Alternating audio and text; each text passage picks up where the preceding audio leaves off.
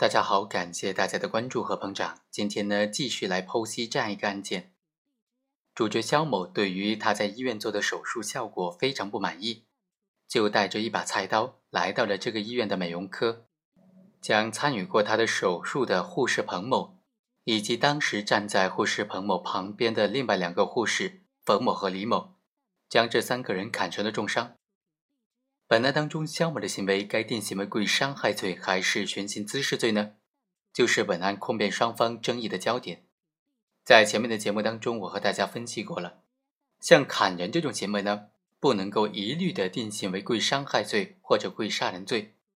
具体呢，要从行为方式上、案发的起因上、犯罪的对象上、犯罪的客体上来具体的区分，他有没有伤害的故意。是不是构成故意伤害罪来评价更加合适？有没有寻衅滋事的故意？今天呢，继续和大家来剖析一下犯罪对象对于判断这种行为性质有多么重要的影响。其实呢，在司法实践当中，像这种犯罪对象啊，是判断一个行为是否构成寻衅滋事罪非常重要的考量因素。典型的寻衅滋事行为呢，是指行为人为了寻求刺激、发泄情绪。逞强耍横等等，无事生非，实施了刑法第二百九十三条规定的随意殴打他人的这种行为，这种无事生非型的寻衅滋事啊，它的作案对象往往就具有不特定性。但事出有因的这种类型的借故生非型寻衅滋事行为呢，以及因为婚恋、家庭、邻里、债务等等纠纷而引发的寻衅滋事行为，他作案的对象就一般具有相对特定性了。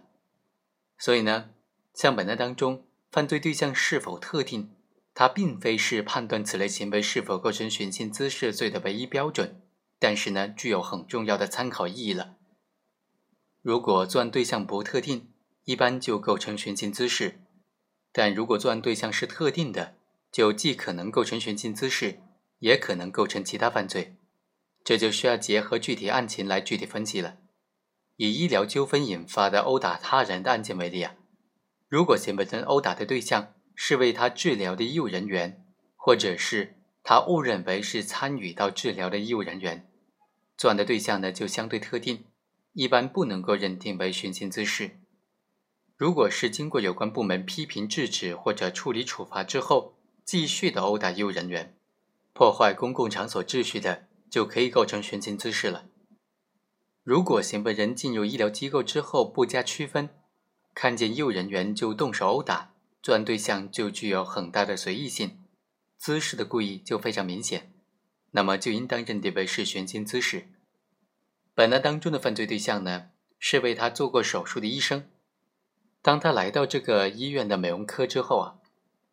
他首先持刀砍击的对象是参与手术的护士彭某，之后呢。又持刀砍击的站在彭某身边的两名护士冯某和李某，这些作案经过就表明，肖某实施犯罪行为的对象是相对特定的。虽然冯某、李某并没有参与到对他的手术治疗，但也是这个美容科的护士，而且案发的时候恰好就站在了彭某的身边，所以肖某出于伤害这个科室医务人员的概括的故意，持刀砍击了冯、李二人。他并非是不加选择的随意伤害他人，所以应当认定为是故意伤害，而不是寻衅滋事。另外啊，殴打他人造成公共秩序的严重混乱，这个行为同时符合寻衅滋事罪、故意伤害罪的犯罪构成要件，所以呢，只能够按照处罚较重的犯罪来定罪处罚了。虽然在公共场所之内殴打他人，但是如果没有破坏社会秩序，那么就不构成寻衅滋事罪了。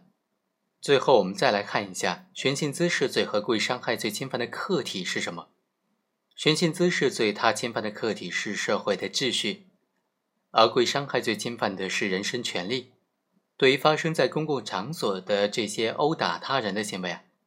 如果造成公共场所内的秩序严重混乱，同时符合寻衅滋事罪和故意伤害罪、故意杀人罪等等犯罪构成要件的，